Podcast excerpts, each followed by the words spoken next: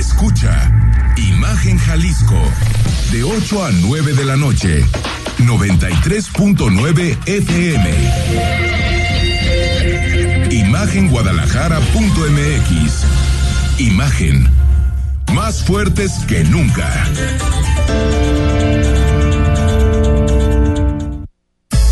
Twitter.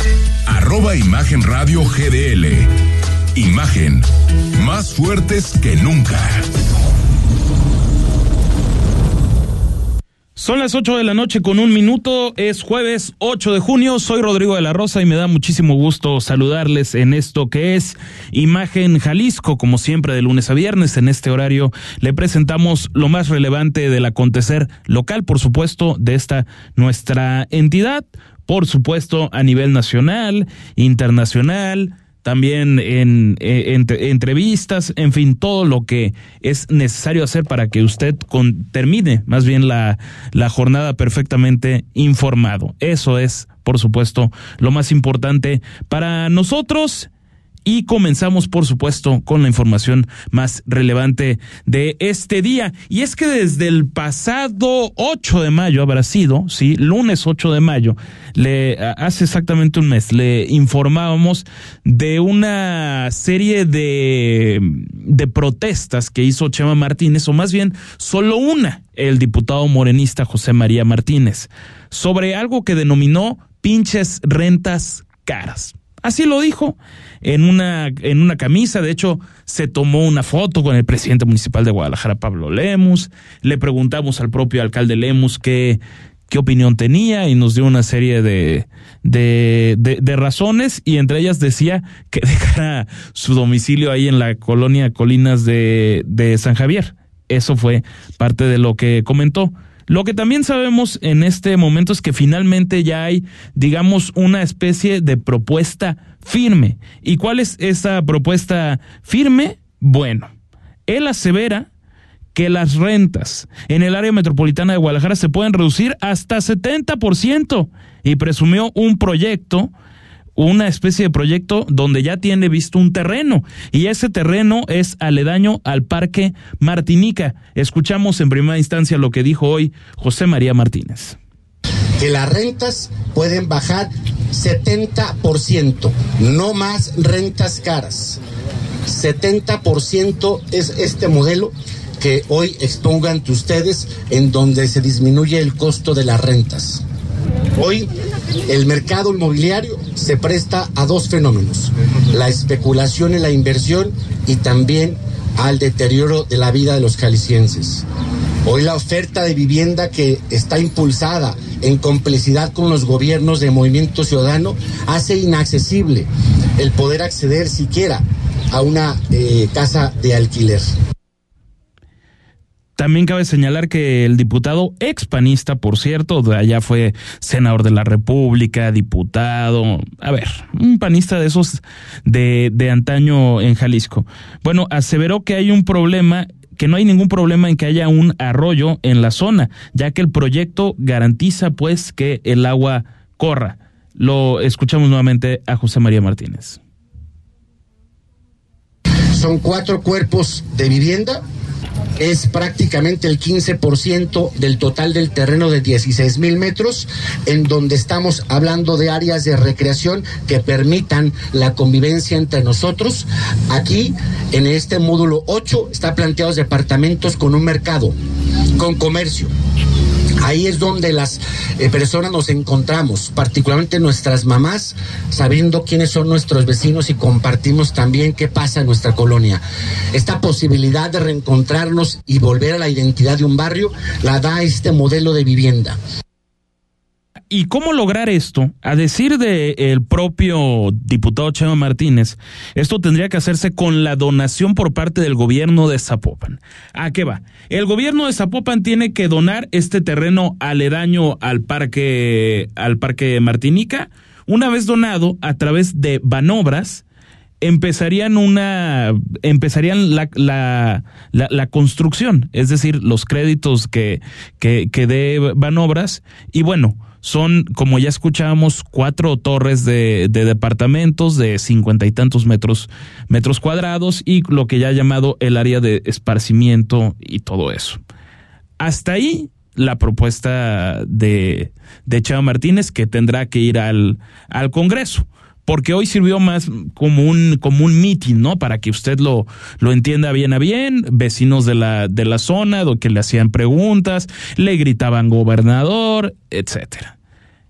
Y, y, por cierto, ya después estaremos escuchando en, en, otro momento las respuestas que dio sobre lo que han llamado actos anticipados de, de, de campaña. Eso lo, lo escucharemos mañana para que se quede usted con las ganas de, de sintonizarnos mañana viernes. Pero me centro en ya en el, en el tema del, de, esa zona, en, el Parque de Martinica. En 2011, nos, nos lo recordaban algunos, algunos colegas, esa zona se vio severamente inundada. Cayeron casas, hubo más de 200 damnificados. Sí, 200 damnificados. Eso hace 12 años. Desde entonces en esa zona permanece en el atlas de riesgo del área metropolitana de Guadalajara de constantes inundaciones. Ahí hay un arroyo. Y entonces, ¿qué va a suceder? Ahí realmente se va a respetar ese arroyo. Yo pregunto, no es que sea un experto en obras ni, ni, mucho menos, si, si, estas, si estas obras lo único que no generan es más un riesgo brutal de inundaciones y que lleguemos a las tragedias que ya hemos visto en Guadalajara y en su área metropolitana de inundaciones. Queremos otro arroyo seco como pasó hace dos años, que también aquí en este espacio le tuvimos la información de la cantidad de, de, de personas afectadas. Fuimos a platicar con los vecinos, una, una persona de los vecinos con los que tuve el gusto de platicar hace dos años me, me decía que su vehículo, un, un, un Versa de la, de la automotriz Nissan, se había ido por la corriente. Así lo describían. Bueno, usted vaya a cualquier hemeroteca, busque lo que pasó en, en Arroyo Seco hace, hace dos años. Las imágenes dicen más que mil palabras. Así de simple.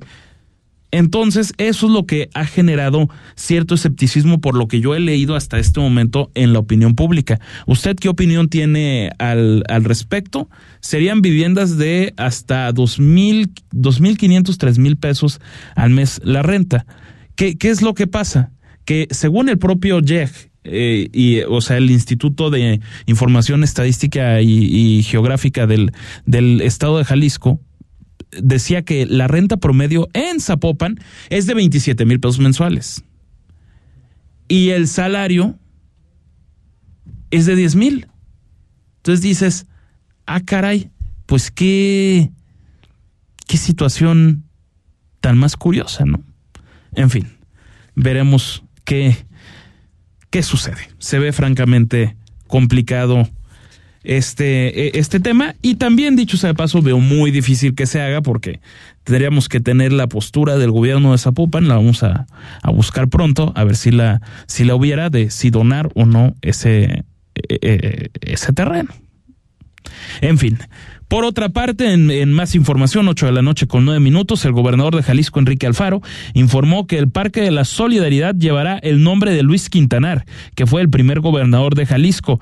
En ese lugar se llevarán a cabo los festejos de, los que han de lo que han denominado 200 años libres y soberanos. Esto será el viernes 16 de junio. Esto dijo Alfaro Ramírez, presumiendo ya una inversión de 900 millones de pesos en la rehabilitación de ese espacio público. Lo que dijo el mandatario Enrique Alfaro este espacio público de todos los jaliscienses, quiero anunciarles que el día 16 de junio vamos a celebrar a lo grande los 200 años de existir como Estado libre y soberano. Aquí en este lugar donde estoy parado habrá un gran evento con artistas jaliscienses que interpretarán canciones que nos dan identidad en México y en el mundo y además una canción especialmente compuesta para nuestros 200 años. Y después de eso, un gran baile con Los Ángeles Azules en donde los esperamos con sus familias, totalmente gratuito. Vénganse a celebrar el 16 de junio a partir de las 5 de la tarde. Estarán abiertas las puertas del parque va a haber sorpresas en las diferentes etapas que hemos ido reconstruyendo. Estamos celebrando los 200 años de Jalisco. Este parque tiene el nombre de nuestro primer gobernador, bueno, va, va, a haber guateque el viernes 16 de junio a partir de las 5 de la tarde, que por cierto es feriado para los servidores públicos, dicho sea de paso, eso ya lo definió el Congreso de Jalisco. No es nuestro caso, no somos servidores públicos, no, no tendremos día de asueto, aquí estaremos informándole, bueno, pero si usted quiere ir, ya sabe usted que el gobernador ya los invitó. Jonathan Joy, a ver, a ver, Jonathan, el productor de, de, de este espacio, es que escuchó Los Ángeles Azules y ya estaba bailando. Y yo, yo he de decir que yo me acordé de la de 17 años, la que, esa tú también, ¿verdad? Sí, ok. Amo su inocencia. Sí, esa es. Muy buena canción, la, verdad, lo, que sea de cada quien. Yo creo que muchos, no, no haga, usted también la, la, la, ha bailado. Desde luego que, desde luego que sí. Se, se, había hablado de que iba a haber un concierto de, de Maná. No sé si finalmente vaya a suceder o no, al menos no está anunciado, ¿verdad? Que, que, vaya a estar en, no. Entonces veremos este cuáles son los artistas invitados, además de los estelares Los Ángeles Azules. Y por cierto, una canción que a mí la verdad sí me tiene bastante intrigado, que son para conmemorar los 200 años de Jalisco Libre y Soberano.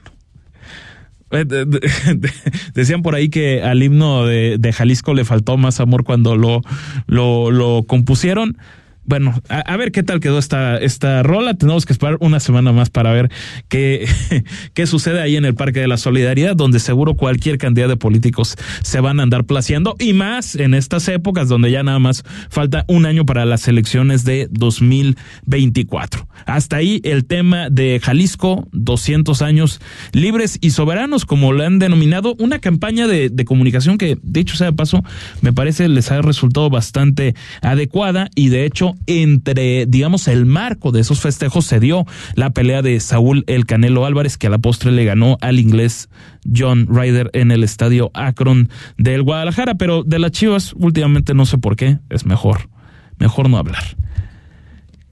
Tras casi cinco años, esto en otra información, ocho de la noche con doce minutos, tras casi cinco horas, mejor dicho, la mesa de diálogo realizada ayer entre una comitiva de estudiantes de la agrupación del CUCH No Se Mueve, de la Normal, y autoridades de la Universidad de Guadalajara culminó sin ningún acuerdo. Las autoridades universitarias que estuvieron ahí fueron el secretario general de la propia Casa de Estudios, Guillermo Gómez Mata, el rector del CUCH, Juan Manuel Durán, y la directora de la División de Estudios Históricos, Patricia Córdoba, quienes optaron por retirarse. Esto, de hecho, se vio en un video, en un live que, que hicieron a través de, de, Facebook estos estudiantes paristas, que parece son alrededor de, de 50, que aunque ya entregaron el, el, el edificio, siguen en, digamos, bajo la protesta. Ellos dicen que su lucha no termina. Y retomo alguno, algunas de las cosas que dicen en su largo comunicado que publicaron esta mañana. Lamentamos que no se haya podido acordar una siguiente mesa de trabajo y se haya suspendido el diálogo de forma abrupta. Sabemos que hay muchas condiciones que hacen que una mesa de trabajo extendida por varias horas llegue a ser estresante o cansado. Y es bajo esa misma noción que nuestra propuesta ha sido y seguirá siendo realizar varias mesas de diálogo ordenadas y divididas en diversos temas para llegar, mediante discusiones específicas, a soluciones claras. Esto es lo que pidieron los alumnos. A ver, ¿por dónde le entramos a este asunto? y lo podemos dejar de la de la siguiente de la siguiente manera creo yo en el Centro Universitario de Ciencias Sociales y Humanidades, el, el de la Universidad de, de, Guadalajara, estuvieron históricamente siempre en el, en el campus de, lo, de la normal, allá desde la década de los 60, principios de los 70 hasta hace más o menos 10 años, poquito menos que inició la mudanza al campus Belénes. Ese campus Belénes, dicho sea de paso, la primera piedra se puso en el año 2007, según detallaba la autoridad universitaria. Son más o menos en total 8.500 alumnos, cerrando, cerrando cifras. Y más de 6.000 ya están en Belénes. Son 2.400 los que permanecen en el campus de la normal. Pero eso no significa que los 2.400 sean paristas. Al contrario, muchos de ellos querían una solución de dónde iban a, terminar sus, sus estudios. Lo que no ha quedado, de, más bien no sus estudios, sino el semestre universitario. Lo que no ha quedado del, del, todo claro, lo vamos a preguntar con la Universidad de Guadalajara, es si finalmente estos estudiantes se fueron ya a Belénes o ya pudieron continuar sus estudios dentro de la, de la normal. Prometemos tener pronto ese, eh, ese dato. Pero a mí me da la impresión, más allá de, del derecho legítimo a la, a la protesta, siendo la cantidad de estudiantes que sean, el, el, el hecho de que por este grupo se tenga que cancelar una mudanza. O sea, digan, no, es que nosotros no nos movemos por ningún motivo. Oye, pero ¿por qué no te mueves por ningún motivo? O sea, la universidad tampoco tiene que estar a la vuelta de tu casa. Es que esa es la realidad. Puede ser políticamente incorrecto decirlo, pero es que no puede ser así. Yo entendería que, a ver, yo fulano de tal, estudio en Guadalajara y quiero mover mi, mi campus a Ocotlán. Ah, bueno, entonces estás hablando ya de moverte de municipio, de cambiarte de, de, domicilio, de irte a varias horas de donde habías estado estudiando antes. Hablan de falta de conectividad. Bueno, es que el macroperiférico está francamente ahí pegado. O sea, el CUX está a un lado del CUSA, básicamente, que es básicamente, usted está sobre periférico. Por un lado va a haber la, biblioteca pública, enfrente del CUSA, y si sigue derecho, va a llegar al, Centro Universitario de Ciencias Sociales y Humanidades, el CUX Belénes. O sea, yo no creo que haya una falta de, de, conectividad. ¿Que les gustaba más estar en la normal? Bueno, es válido, pero también las decisiones universitarias se tienen que respetar, ¿no? Bueno, ese es mi, mi punto de vista reitero, punto de vista. Yo no sé usted qué, qué opine, nos lo puede hacer saber a, saber a través de nuestras redes sociales, ya lo sabe, arroba imagen radio GDL, Instagram, Twitter, por supuesto, su servidor, arroba Rodrigo de la R7. Seguimos con más en Imagen Jalisco a las 8 de la noche con 17 minutos.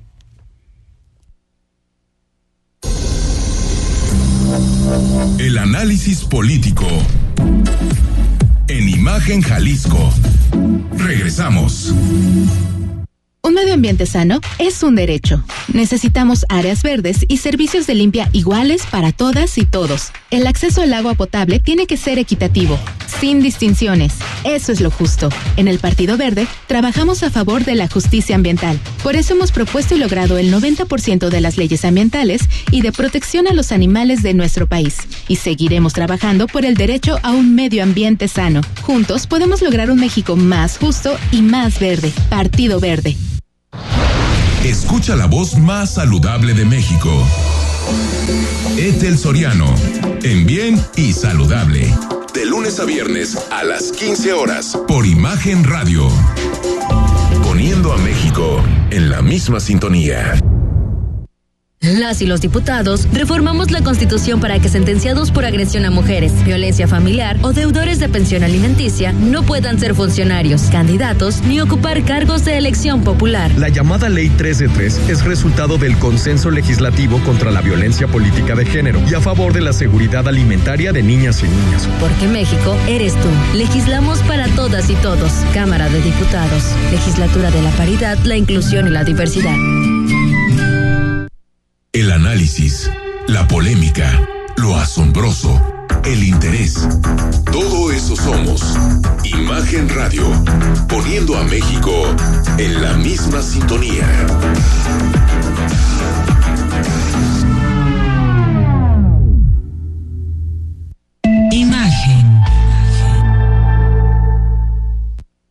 Las voces más importantes del análisis político en Jalisco en un espacio para comentar, reflexionar y polemizar sobre los temas de tendencia a nivel local, nacional e internacional.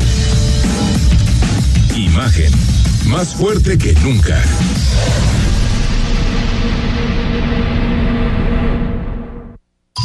Estás escuchando Imagen Jalisco Facebook, Imagen Radio Guadalajara. Imagen, más fuertes que nunca. 8 de la noche con 20 minutos. Qué bueno que continúa con nosotros y le reiteramos, como le dijimos, lo, le dijimos desde ayer, perdón usted, amigos de Imagen Jalisco, que están invitados a que vayan a nuestras redes sociales y participen por boletos para ver al cantante y compositor estadounidense Michael Bolton, que regresa a México a compartir su nuevo sencillo Beautiful World.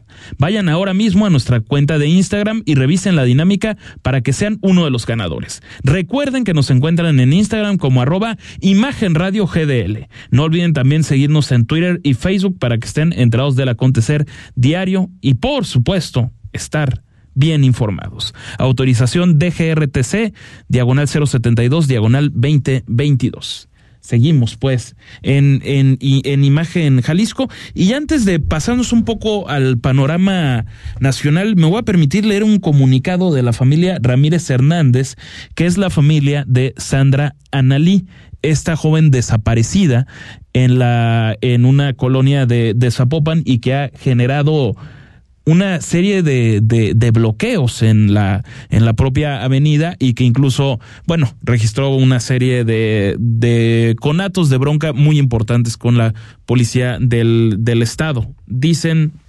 textualmente. En nombre de toda la familia Ramírez Hernández y el colectivo buscador de Sandra Analí Ramírez Hernández, consta que toda la información declarada y proporcionada durante la rueda de prensa ocurrida de, el día de hoy y publicada a las 16 horas con 21 minutos en la página de Facebook de la Fiscalía del, Estado de Jalisco es verídica y fue presentada a nosotros una hora antes de la rueda de prensa.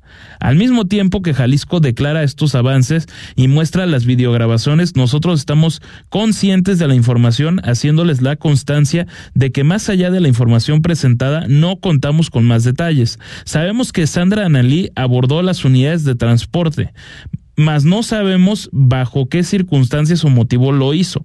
Además que desde el día lunes 29 de mayo de 2023 no hemos tenido comunicación o noticia alguna de ella. Por ningún medio su celular permanece fuera del de, de alcance y ella no portaba pertenencia alguna más que la ropa que llevaba y su, una lonchera y una mochila. Por lo que Sandra Analí sigue en calidad de desaparecida al no tenerse señales de ella desde su llegada a Querétaro seguiremos en la búsqueda y lucha por encontrarla y tenerla en casa sana y salva. Agradecemos a quienes han mostrado su apoyo, a los colectivos y familiares de, de otros desaparecidos en el estado por, por, unirse a nuestra lucha. Familia Ramírez Hernández. Y es que este es el comunicado que eh, emitieron porque hoy la Fiscalía de, de Jalisco habló de que esta joven, como usted ya lo escuchó, estaría en el estado de Querétaro. Es decir, lo que se está hablando es que se habría ausentado por voluntad propia, que no hay un crimen como tal detrás. Esto es lo que sabemos. Esperemos que siga con vida y que pronto pueda reunirse con sus familiares. Eso, sin duda, fundamental.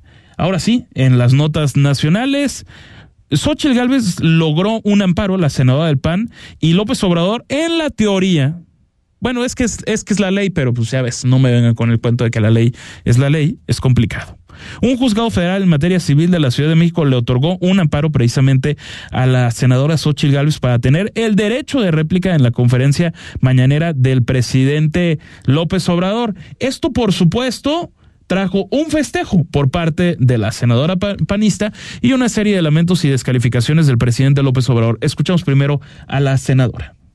El juez me acaba de otorgar el derecho de réplica. Señor presidente, usted dijo que si una autoridad se lo instruía, me daría ese derecho de réplica. Así que vaya poniéndole fecha. Yo estoy bien puesta para ir a su mañanera. Y por supuesto, el presidente López Obrador tuvo palabras. No, eh, es este eh, tenaz. Puede ser que mm, mantenga la este, conferencia más tiempo. Además, ella es eh, aspirante a candidata. Es todo lo que anda buscando.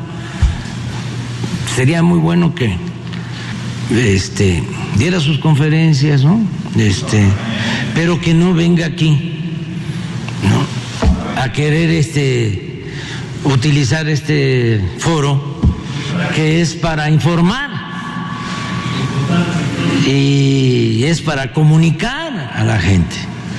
O sea, ya sería el colmo, ¿no? Que este nosotros le hiciéramos la campaña a los conservadores. Les puedo dar algún consejo, pero ya hacerles la campaña eh, ya es extremo. bueno, y, la, y por supuesto la, la, risa cómplice de los, de los paleros clásicos de la, de la mañanera presidencial, eso que, que dicen que es rendición de cuentas, pero cuando llega un periodista a cuestionar, dice que no me vas a venir a, a imponer agenda, dice que no se va a poner a, a, darle foro a los conservadores. Le pide una entrevista del periodista Carlos Loret de Mola y dice que él no puede darle entrevistas a bribones. Bueno, pero es que no le dan, al único que le dio entrevistas fue a Pigmenio Ibarra, pues imagínense, nada más. Y por cierto, no fue una entrevista, fue un largo, largo, largo documental de, de propaganda desde Palacio y de eso ya tiene, por cierto, más de dos años. Es decir, ¿qué entrevista ha hecho, ha dado el presidente López Obrador? Absolutamente ninguna. ¿Por qué? Porque no se puede salir de su guion de la mañana donde están sus incondicionales, y así, de alguna manera, se oculta la falta de resultados absoluta del gobierno federal. En fin, yo creo que no le van a dar el derecho de réplica a Xochitl Gálvez a pesar de que tiene el amparo de, de un juez. Y, dicho sea de paso, ese esa, esa orden, el presidente López Obrador la estaba, la, estaba esperando. Él dijo que si había un mandamiento lo iba a hacer. Ya lo hay y no lo está aceptando. ¿Por qué? Porque le saca. ¿Por qué? Porque no quiere debatir con nadie, porque no quiere a alguien que lo ponga fuera de su comodidad, porque no es alguien que se sienta cómodo si él no puede manejar el escenario como tal. Y, y en la mañanera, pues su hábitat natural, pues por supuesto, ahí pues que no haya perritos que le ladren. Así, así tal cual. Es que así es como lo, como, como, lo, como lo quieren. Y no podemos dejar de mencionar algo que a mí me parece verdaderamente escandaloso y es lo de la ministra pirata Yasmín Esquivel. ¿Por qué? Porque ahora resulta que hoy por la, por la mañana su grupo de abogados dicen que el tema está totalmente zanjado que ahí quedó, que ya se acabó, que ella da por cerrado este, eh, eh, este, este tema y que ya se va a concentrar en su honroso cargo como ministra de la Suprema Corte de Justicia de la Nación. Escuchen usted el profesional cinismo de Esquivel Moza. El día de hoy, mi equipo legal hizo público el sentido de la resolución judicial con la que queda probada en definitiva que soy la única autora de la tesis que permitió obtener el título de licenciada en Derecho por la UNAM hace 36 años. Y le agregamos risas de fondo, ¿no? Bueno, total. La resolución definitiva que hoy hicieron pública mis abogados confirma lo que dije y probé desde el inicio. Probé. Ja, ja, ja. En lo personal, con esta determinación, yo doy por concluido el tema y continúo sin distracciones con mi compromiso de hace más de 38 años en el servicio público y la obligación legal y moral que tengo con la impartición de la Justicia en México como ministra de la Suprema Corte de Justicia de la Nación. Ella no tiene ningún compromiso con la justicia, ni con la verdad, ni con la Constitución, ni con el país. Ella solo tiene un presidente, solo tiene un compromiso y es con el presidente de la República.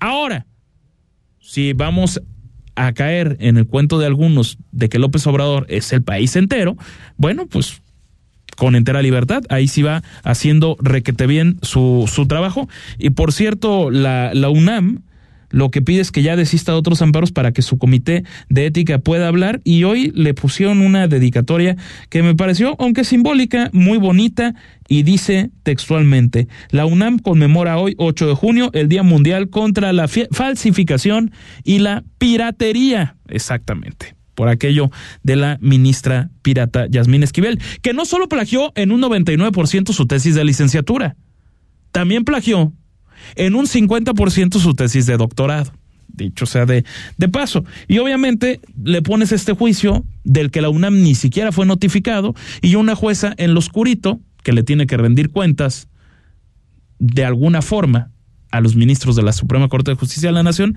le dice, ¿sabe qué, señora ministra? Usted no hizo absolutamente nada. En fin, así las cosas. Por supuesto, el silencio cómplice desde Palacio Nacional. Y también ante la inminente salida de los secretarios de Relaciones Exteriores Marcelo Ebrard y de Gobernación Adán Augusto López, que, que dicen van a competir por la candidatura de Morena rumbo a la elección presidencial, el titular del Ejecutivo, precisamente López Obrador, plantea un reacomodo definitivo en su gabinete dijo palabras más, palabras menos. Estoy pensando, lo que quiero es que con estos cambios se lleve a cabo un reacomodo ya definitivo, que ya el gabinete sea el que me va a acompañar con el tiempo que me queda, o sea, un año y tres meses. Ya no apostar a que se den otros cambios, ¿no? O sea, aprovechar ya para terminar con el equipo que me ayuda. Y por cierto, también comentarles antes de irnos al corte que el Pleno de la Suprema Corte de Justicia de la Nación invalidó la ley para la transparencia, prevención y combate de prácticas indebidas en materia de contratación de publicidad. La ministra presidenta Norma Lucía Piña explicó el porqué de la el porqué de una mayoría que tomó precisamente esta decisión para no variar, ya se lo sabe usted. Yasmín Esquivel, Loreta Ortiz, ¿y quién es el otro? Si adivina usted, por supuesto, Arturo Saldívar Lelo de la Rea contra los ocho ministros que estuvieron con este proyecto. Escuchamos a, a la ministra Piña. En el presente caso, se afectó de manera significativa este último principio, pues tanto en la Cámara de Senadores como en los de Diputados, de las constancias se advierte que se sometió a discusión de los legisladores el dictamen de la ley impugnada sin que estos tuvieran conocimiento del mismo ni tiempo para analizarlo, sin que se adujera ninguna razón para justificar la dispensa de trámites legislativos así el tema, por cierto, un, un, debate importante el que, el que se dio entre el ministro Saldívar, como ya le, comentaba, y también la ministra Norma, Norma Piña. Esto ahí en la discusión que se dio pues en la Suprema Corte de Justicia de la, de, de la, de la Nación.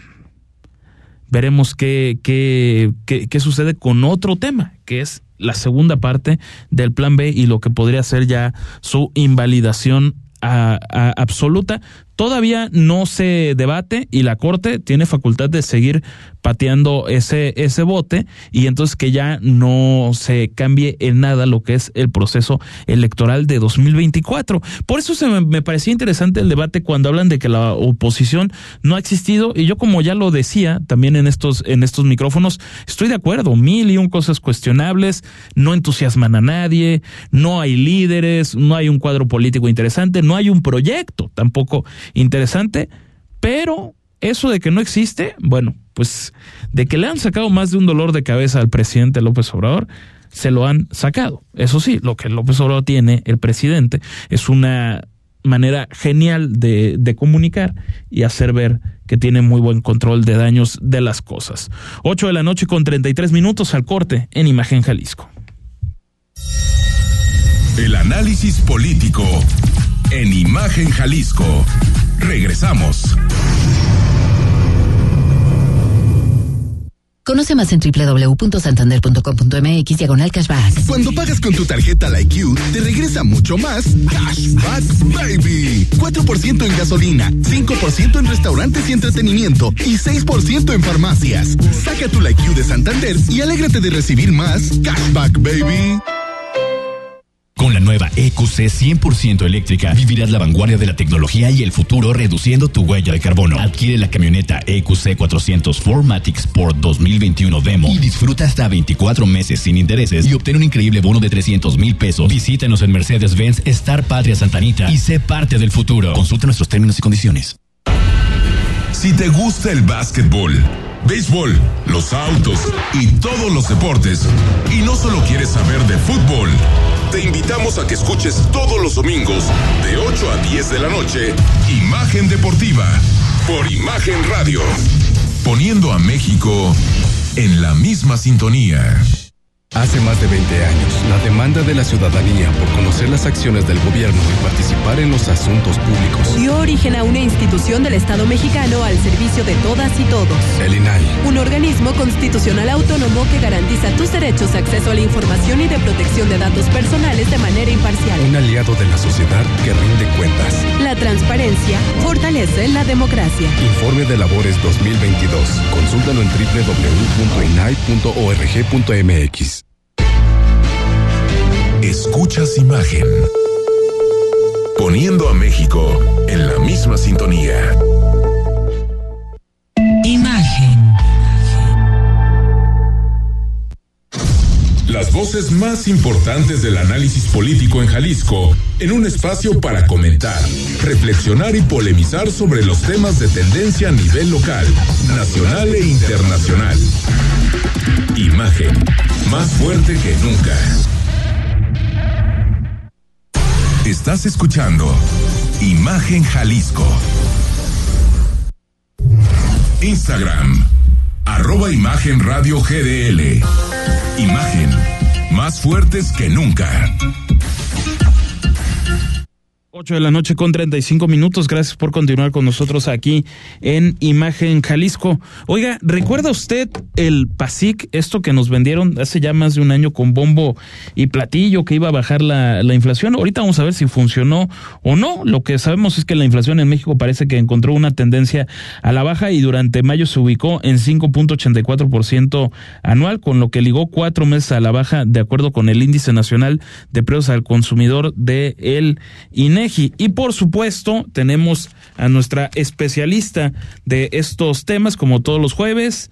Me ha gusto saludarte, Paulina Contreras, académica de la Universidad Autónoma de Guadalajara.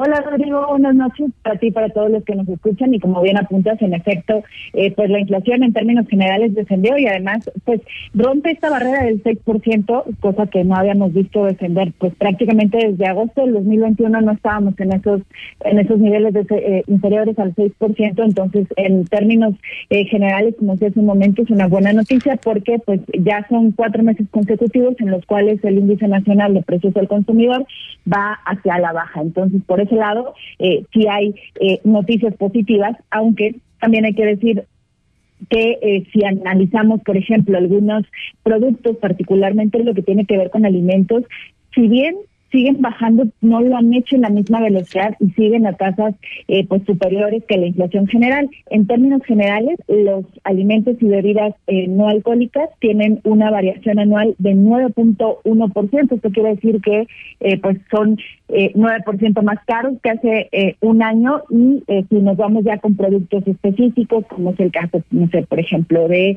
eh, la tortilla, tiene una variación anual de casi 12%, eh, la parte de la harina de trigo también tiene un incremento de anual de 17%, o el pan de cajas de eh, 13.6%. Entonces, eh, de manera general sí es positivo, pero eh, eh, ya en lo particular con ciertos productos, sobre todo el tema alimenticio, es ahí donde se empieza a visualizar, o más que se empieza, pues todavía se visualiza una complicación en materia de inflación. Oye, Paulina, y precisamente en esto de los alimentos que dices que van subiendo, ¿se regía un poco el, el PASIC, no? ¿O no, no, no iba por ahí?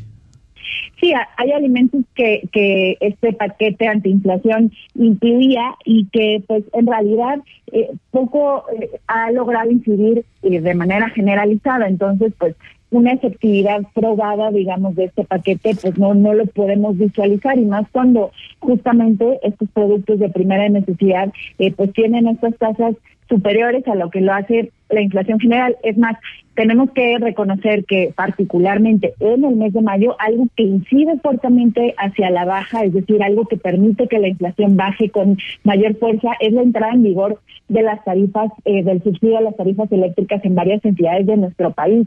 Entonces, pues claro que eso va a mover hacia la baja con fuerza en la medición de la inflación porque eh, pues se baja el costo de la tarifa eléctrica y entonces pues obviamente los precios generalizados pues también bajan. Si lo vemos por entidades federativas evidentemente es eh, distinto el, la, la medición de la inflación, no es lo mismo la inflación que se percibe, por ejemplo, en Yucatán, que es un 7.6%, o en el caso también de Nayarit, Michoacán, eh, que también están por encima del 7%, o en contraparte otras entidades, no sé, como Chihuahua, Nuevo León o Coahuila, que tienen eh, por debajo del 5%. O sea, hay también esa desigualdad eh, en cuanto a regiones, pero también hay desigualdad prácticamente entre consumidores, es decir, no es lo mismo lo que consumes tú, lo que consume, consumo yo, lo que consume pues cualquier persona y en función al, nivel de consumo, al tipo de productos que que, eh, pues, que consumimos se va dando un impacto del incremento de precios de manera distinta, aunque de manera general generalizada, pues sí está este descenso. Perfectamente, Paulina, muchas gracias, un abrazo. Igualmente, Rodrigo, buenas noches para todos. Ahí tiene usted a, Paulina Contreras. Entonces ya nos, nos explica bien, como siempre, como siempre lo hace. La, el PASIC ha servido de poco. Lo que sí podemos decir es que por fortuna ya la inflación finalmente va a la, a la baja. 8 de la noche con 40 minutos. Mire usted, sabrá perfectamente que está el Festival Internacional de Cine de Guadalajara, este que por supuesto organiza la Universidad de, de, Guadalajara y precisamente en este marco le presentamos una entrevista muy interesante con Jan Martín, que es el productor de un cortometraje que se está precisamente proyectando en este Festival Internacional de Cine y se llama El Tesoro. ¿Qué nos dijo Jan Martín? Lo escuchamos a continuación. ¿Cómo están? ¿Qué tal? Eh, y bueno, en todo lo que está sucediendo con el Festival de Cine, nos da mucho gusto tener también al talento de las personas que forman parte de todo lo que está sucediendo en Guadalajara ya desde hace mucho tiempo y que además refrenda a esta ciudad como un, no sé si llamarlo como un semillero, pero sí lo es, como un lugar en donde están pasando un montón de cosas. Entonces, Ian Martín, me da muchísimo gusto tenerte, tenerte aquí en, en esta cabina y pues gracias por estar aquí antes que nada. No, gracias a ti, Jair, por, por invitarme. Oye, a ver, el festival, ¿cómo lo ves así de entrada? ¿Cómo, cómo, cómo lo sientes? ¿Cómo lo percibes? ¿Cuál es, la, ¿Cuál es la vibra de este año para ti? Este año, muy grande. Muy grande. Creo que están haciendo una muy buena labor y la selección de películas, o sea, en tanto la selección de películas como las galas, las actividades, creo que hay muchas cosas que ya están involucrando al público de maneras que creo que hacía falta.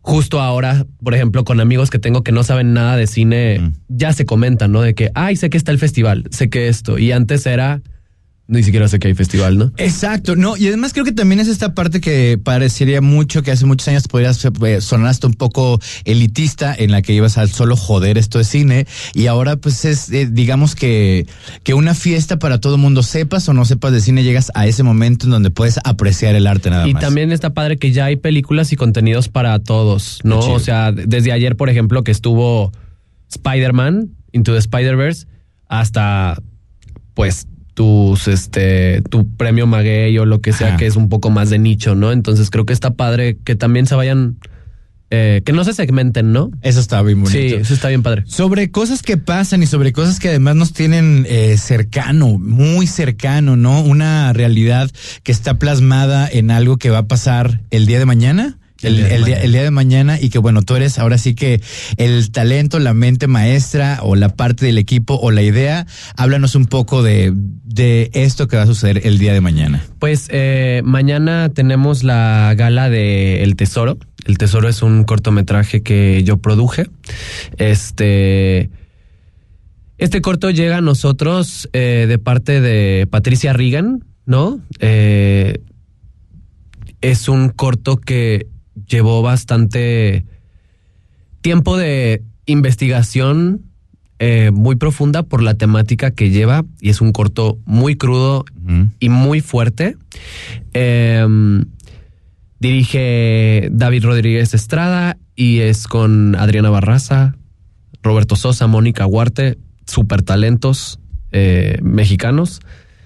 Y la verdad nos ha ido muy bien porque justo creo que es un corto muy diferente y creo que aborda un tema tan, tan, tan complicado y tan difícil de una manera muy bonita eh, que ha causado muchísimo muchísimo revuelo y muchísimo impacto. Entonces, la verdad, estamos súper contentos que hasta el festival nos quiso eh, regalar, vaya, esta, gala de mañana, eh, porque pues no lo hacen normalmente para un corto y está bien padre que también al, al cortometraje se le dé también esa, esa exposición. Eh, que yo considero que debería de ser igual de importante a lo mejor que, el largometraje, ¿no? Es simplemente pues un formato diferente, ¿no?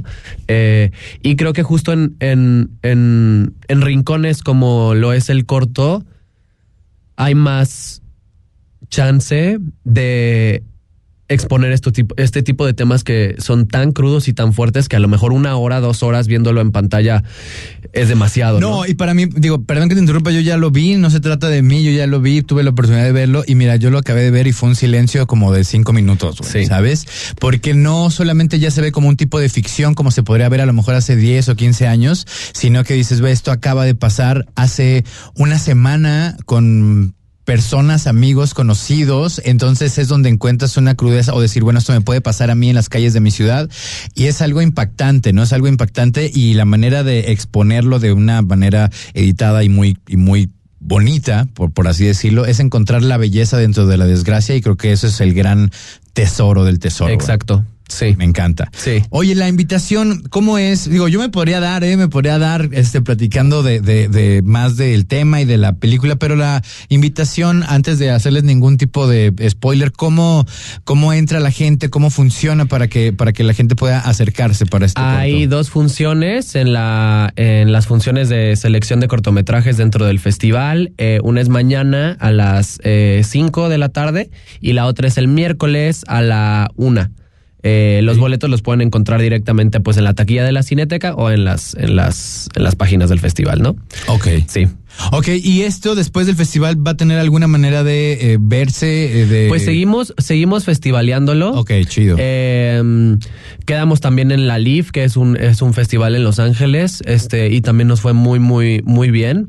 Em, entonces, pues sí, vamos a seguir. La verdad queremos sacarlo, no solo eh, nacionalmente no, o sea, irnos a fuera de México a, ver qué a ver qué sucede y pues yo le tengo muy mucha fe al proyecto porque fue un proyecto que se le metió muchísimo corazón, ¿no? El desde que estábamos en el set era ese silencio. Sí muy fuerte. No, hay, no hay otra manera. Oye, muchísimas gracias. Eh, eh, ¿Hay una, alguna página donde podemos eh, acudir y ver un poco más del, del tesoro? Sí, le, están las redes tanto de la casa productora como del cortometraje, ¿no? Que este Instagram y Facebook, arroba el tesoro. cortometraje o este con nosotros en la casa productora que es en Instagram y Facebook arroba Films. Muchísimas gracias, te agradezco un montón. Gracias, Jair. Gracias. Bueno, continuamos aquí a través de Imagen Jalisco. El análisis político en Imagen Jalisco. Regresamos. Los mejores golfistas de América vuelven a Jalisco. La gira de Golf PGA Latinoamérica regresa al imponente campo del Atlas Country Club del 22 al 25 de junio. 144 golfistas de 20 países disputarán el Jalisco Open Guadalajara. Asiste y disfruta del mejor golf de Latinoamérica. Entrada libre. PGA Latinoamérica, Federación Mexicana de Golf, Total Play y Club Atlas invitan. Yetur llega a Guadalajara. Descubre la nueva marca de automóviles que desafía los límites. Diseño, tecnología, rendimiento y seguridad. Estrena un X70 desde 489,900 pesos. Agenda tu prueba de manejo o visita Yetur Flosol. Agenda al 3310 11491 o Yetur Galerías al 3330 034 Yetur. Drive your future. Conoce más en www.santander.com.mx diagonal cashback. Cuando pagas con tu nómina Santander, te regresa Cashback Baby. 1% en gasolina, 2% en restaurantes y entretenimiento y 3% en farmacias. Cámbiate a Santander y alégrate de recibir Cashback Baby. El sábado, 4 de la tarde. Escucha lo mejor de ¿Qué tal Fernanda? Con Fernanda Familiar, la periodista de vida, en Imagen Radio.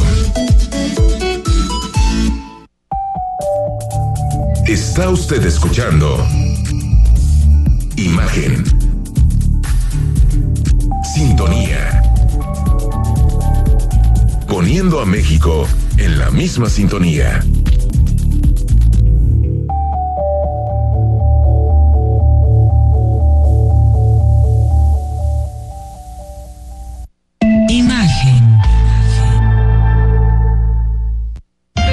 Voces más importantes del análisis político en Jalisco en un espacio para comentar, reflexionar y polemizar sobre los temas de tendencia a nivel local, nacional e internacional. Imagen, más fuerte que nunca.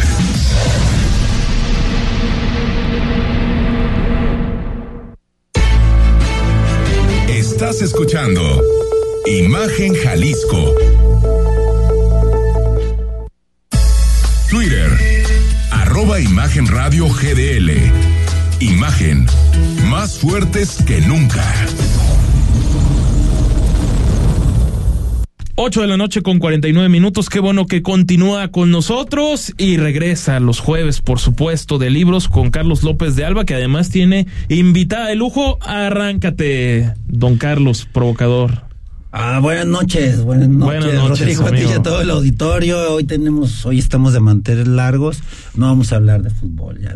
Este, Ah, bien. de, de aquí hasta el Hablemos, hablemos de libros. de aquí hasta el 2 de julio y hoy tenemos hoy tenemos estamos de manteles largos porque tenemos un libro que bastante bastante eh, palatable no Ba- bastante disfrutable que es eh, ceniza en la boca de la escritora Brenda Navarro una novelaza que publica Sexto Piso e invitamos, ahorita les explicamos por qué, para platicar de esta novela, a Andrea Magaña, Andrea Magaña que es, que es una eh, lectora contumaz, me parece. Esa es su principal virtud. Así como dice la canción, ser muy buena es, mi, es tu virtud, contigo sería ser lectora es tu virtud. este, y pero bueno, Andrea ya hace muchas cosas en Guadalajara alrededor del libro y la lectura, tiene un programa en Jalisco Radio sobre libros, tiene, tiene un blog, tiene también una una y lo más importante un club de lectura que se llama La Tertulia de Minerva, pero hoy nos va a platicar un poquito de Ceniza en la boca de, de Brenda Navarro y ahorita también nos, nos dices por qué específicamente vienes hoy a hablar de, de Ceniza en la boca. Andrea, buenas noches, bienvenida. Hola, buenas noches. Pues al contrario, para mí es un gusto estar aquí. Gracias por la invitación. Y justamente, eh, como bien dices, soy una, una lectora empedernida y, me gusta mucho compartir pues este gusto por la literatura, que también era algo que comentábamos antes de entrar, eh, pues que es como un poco picar piedra e ir cavando y buscando el camino de la difusión, de abrir los clubs del libro y de motivar a las personas a leer. ¿Y por qué estamos hablando hoy de Brenda Navarro, esta escritora mexicana? Porque Brenda Navarro estuvo como finalista, eh, nominada en la Bienal Mario Vargas Llosa en la quinta, junto con algunos otros escritores y escritoras. No fue la ganadora, pero yo ya había leído con anterioridad a Brenda Navarro, que es una escritora mexicana que, que radica en España, con otra novelita que se titula Casas Vacías, donde nos habla de la maternidad, eh, de la desaparición de un niño y nos da dos puntos de vista. Primero una madre, la madre que pierde a su hijo en el Parque México, en la Ciudad de México, y luego la otra mamá que se hace mamá a la fuerza llevándose a este niño. Entonces Brenda lo que hace es ir desentrañando pues todos estos temas en torno a la maternidad, eh, pero una maternidad como muy consciente, muy real eh, y nada idealizado, ¿no? Que de repente podemos tener como a la madre como la gran heroína o la gran mujer que todo el tiempo está deseando este papel de madre, pero pues también es algo complicado y difícil. Y con su segunda novelita, Ceniza en la boca, pues vuelve a abordar también ese tema de la maternidad y de otros temas muy importantes para ella, en su caso, en este caso es la migración. ¿Por qué? En Casas Vacías, la otra novela que les comentaba, está situada principalmente en la Ciudad de México, pero con Ceniza en la boca estamos en España. ¿Por qué en España? Porque justamente es una familia mexicana que termina viviendo en España y todo inicia cuando el hermano eh, menor de- del personaje principal, que es una chava, se suicida, se avienta de, de un- del quinto piso y ahí empieza la historia, no les estoy dando un spoiler, no se asusten, viene en la contraportada, pero ahí, ahí empieza todo y es una crítica muy profunda pues a la parte de la migración y del buscar una mejor vida. Oye, Andrea Rodrigo, pero también Brenda eh, tiene una pluma muy suelta, muy fluida, pero también muy madura, muy sólida. De tan, o sea, eso es en cuestión de forma, además de, de los temas y, la manera en que los aborda. Y la ha colocado como una de, de, las pioneras en cuanto a la literatura contemporánea mexicana, ¿no? Sí, justamente lo que hace no pionera, Brenda. Pues perdón que te interrumpa, no pionera, sino como pionera en cuanto a una nueva generación de escritoras este, en México, ¿no? Sí, porque es una escritora eh, bastante joven, ella nació en el 82 sí. y justamente lo que hace es eh, que es una, su narrativa es como una pluma muy suelta, que te puedes sentir identificado al instante cuando lo estás leyendo, eh, que te va llevando como en vilo desde el primer párrafo, ella suelta lo del hermano y tú quieres saber qué pasó, por qué se suicidó, qué está pasando, qué están, qué están viviendo en Madrid, luego en Barcelona, los abuelos en la Ciudad de México. Entonces, eh, lo que va haciendo Brenda en realidad es que su, su narrativa es este, te atrapa, ¿no? Y te lleva muy rápido. Ok, este, Andrea, pues bueno, eh, Ceniza en la Boca además se puede conseguir en prácticamente cualquier librería sí. del país. Y ya para cerrar, cuéntanos un poco, tú también tienes un club de lectura que se llama La Tertulia de Minerva y ahora en junio van a estar leyendo y comentando este libro de Ceniza en la Boca. Sí, justamente en junio estaremos leyendo todos los jueves a las 7 de la tarde en la librería Gandhi de López Cotilla, que está aquí muy cerca. Sí, claro. eh, estaremos leyendo a Brenda Navarro, Ceniza en la Boca, dos sesiones y otras dos sesiones estaremos leyendo otra escritora mexicana, Cristina Rivera Garza, con el invencible verano de Liliana. ¿Y qué necesita alguien para ir a este club del libro? Nada más, les invito a que me sigan en redes sociales en arroba la tertulia de Minerva. Se pueden presentar directamente en la Gandhi a las 7, unos 5 minutos antes de las 7 cualquier jueves que se les antoje o sea, para ir. De ahí, vengo de ahí. de ahí, justamente me escapé unos 10 minutos antes para poder llegar, pero pueden llegar ahí y lo que hacemos que es una tertulia, pues es charlar, comentar, leer en voz alta, no tienen que leer previamente porque ahí vamos a leer y ahí vamos a comentar todos o sea, los jueves a las 7. Alguien que esté ocupadísimo no es pretexto de que no leí nada como en la escuela, puede llegar con su libro y ahí Oye, pero qué, sí. qué, qué bueno, Carlos, tendrá que la gente ya ya lo sabe y que se fomente pues la lectura finalmente porque ahora sí que es todo menos sencillo. Ándale, exactamente. Se, se, nos acaba el tiempo, querido Carlos Andrea. Gracias por haber estado aquí presentes en, en Imagen Jalisco. Al contrario, gracias, gracias por la invitación. Rodrigo, gracias, Andrea, y a todo el auditorio de Imagen. Soy Rodrigo de la Rosa por su atención. Gracias, pásenla bien. Muy buenas noches. Escucha Imagen Jalisco de 8 a 9 de la noche. 93.9 FM. Imagenguadalajara.mx. Imagen. Más fuertes que nunca.